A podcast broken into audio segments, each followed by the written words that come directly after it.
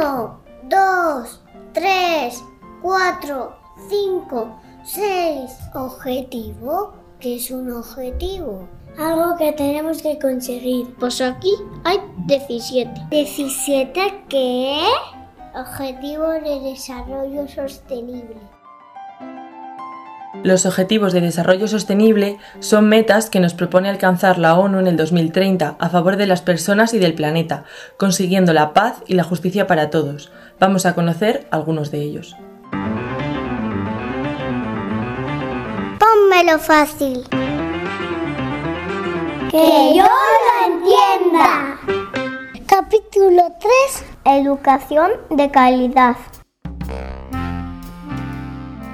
Para entender de qué trata el objetivo número 4 de los Objetivos de Desarrollo Sostenible, hemos hablado con Luis Alberto González Collantes, educador social del Centro Intercultural Baraca de Caritas Salamanca, y con los alumnos de segundo de Educación Infantil del Colegio Maristas Champañat de Salamanca. Todos ellos nos lo van a poner fácil. Para empezar, Luis, ¿cómo definirías la educación? La educación es más que estudiar un curso, es más que aprender a sumar o escribir sin faltas. Es también aprender a ser cada vez mejor persona, aprender a respetar y convivir con los demás y a convivir también con el medio ambiente. Es aprender las formas de conocimiento para aprovechar los aprendizajes que se nos van a presentar a lo largo de la vida y también aprender las capacidades técnicas para desarrollar un trabajo, así como las habilidades para trabajar con otros y en equipo. ¿Y a vosotros? ¿Quién os educa? Mamá, papá, los abuelos, las abuelas, las tatas, la profe, la profe.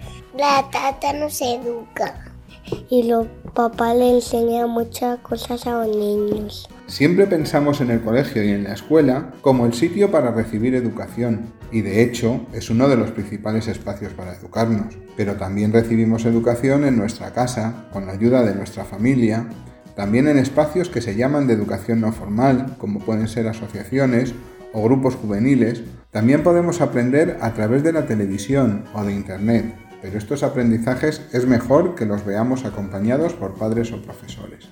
¿Qué ocurre si no vas a la escuela? No podemos ver a nuestros amigos. Que no podíamos aprender ni estudiar. Se nos aburriríamos. Porque si no los niños no aprenden nada. Ni a leer ni a escribir. La gente que no va al colegio no puede ser profesor ni otras cosas. Algunos niños tienen dificultades para recibir una educación de calidad en España por diversas razones. Ya hemos dicho que el colegio, la escuela, el instituto es fundamental en la educación, pero no todos los niños están en las mismas condiciones para ir o aprovechar las clases. En España, la mayoría de los niños pueden ir a la escuela, aunque algunos, por ejemplo los que tienen menos de 3 años, como las escuelas cuestan, si sus familias no tienen dinero, no pueden ir. Los niños de familias pobres o que tienen muchos problemas faltan mucho al colegio y al instituto, porque sus padres no se pueden ocupar bien de las tareas escolares de sus hijos, se desmotivan porque no saben hacer los deberes o porque no tienen libros para poderlos hacer, etc. Otros niños y niñas, el problema no es que no puedan ir, sino que a veces no tienen dinero, como hemos dicho, en su familia para poder comprar libros o material escolar. Y aunque hay becas y ayudas, no siempre pueden conseguirlas. Por ejemplo, cuando los padres han venido de otro país y aún no tienen documentación en España, no pueden pedir esas becas. Además, muchos niños no disponen de los medios para seguir las clases online, que tanta falta nos han hecho cuando estábamos confinados. No tienen internet, no tienen ordenador y por tanto no podían hacer las tareas escolares. Todos los padres tienen que tener trabajo y que todos los niños y niñas tienen que ir al colegio. Si a los padres les va mal, a los niños les va mal. Fuera de España también hay muchos niños y niñas que no tienen fácil recibir una educación de calidad. Si miramos fuera de nuestro país, en el mundo, especialmente en lo que llamamos esos países más empobrecidos o del tercer mundo, la situación es mucho peor. Según fuentes de Naciones Unidas, 57 millones de niños de primaria están fuera de la escuela y si pensamos entre primaria y secundaria nos vamos casi a 300 millones de niños y niñas que no acaban la secundaria completa. En África o en algunas zonas de Asia los niños viven muy lejos de la escuela. Cuando decimos muy lejos es que a veces viven a más de 12 kilómetros de la escuela más cercana y tienen que ir andando. Algunos de los niños tienen que dejar la escuela porque tienen que trabajar para ayudar a sus familias. O viven en zonas donde hay guerras. Más de la mitad de los niños no escolarizados viven en zonas donde hay guerras. También hay muchos niños y niñas que han tenido que dejar la escuela porque han tenido que irse de sus ciudades para buscar mejores condiciones de vida, porque había sequías, inundaciones o simplemente porque no tenían para comer. Además, la situación es mucho peor para las niñas de estos países. En concreto, se estima que una de cada cuatro niñas en estos países no asiste a la escuela. Los niños y las niñas tienen que ir al colegio a aprender. Las niñas no podían ir al cole, pero los niños sí. Eso no, está, bien. Eso no está bien.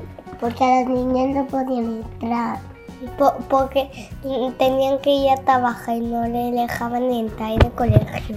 Los niños tienen que ir al colegio, no a trabajar. No, porque algunos no quieren ir al colegio, pero tienen que ir. Y otros quieren ir al colegio, pero no pueden. Todos tienen de aprender a ser todos iguales. En una escuela de calidad es necesario que haya recursos variados para todos. ¿Qué creéis que debe tener un colegio para que os guste?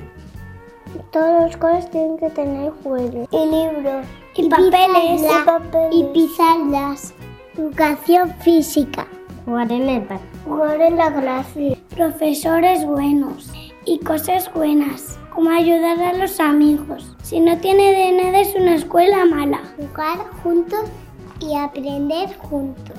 Que pueden aprender todos los niños. La educación tiene que ser igual para todos, teniendo en cuenta las diferencias individuales.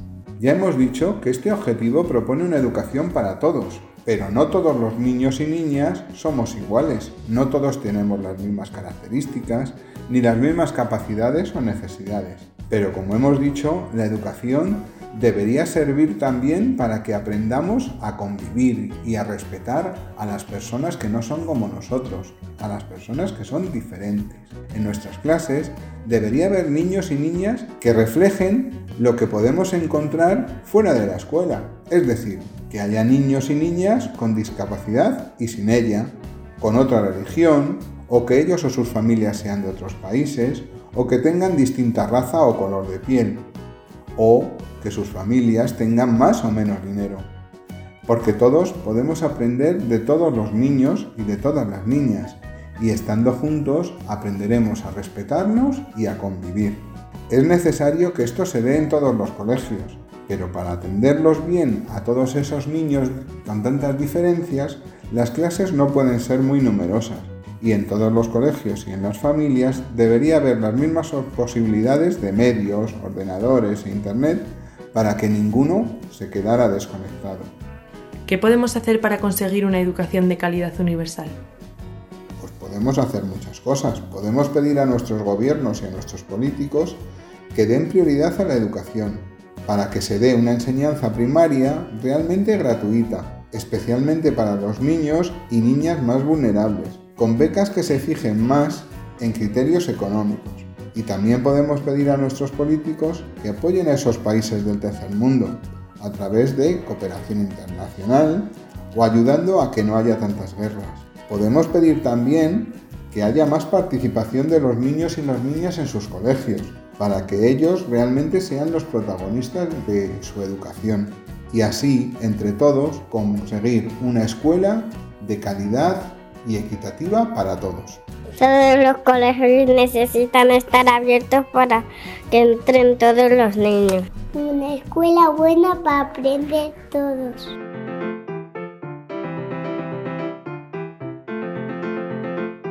Podcast producido y editado por Vega García Muñoz, con la aportación de los alumnos de segundo de educación infantil del Colegio Maristas Champañat de Salamanca por medio del proyecto de aprendizaje y servicio Pónmelo fácil, que yo lo entienda, junto a las tutoras María Eugenia de la Nava Barbero, María González Bellido y María Luisa Muñoz García, con la colaboración de Luis Alberto González Collantes.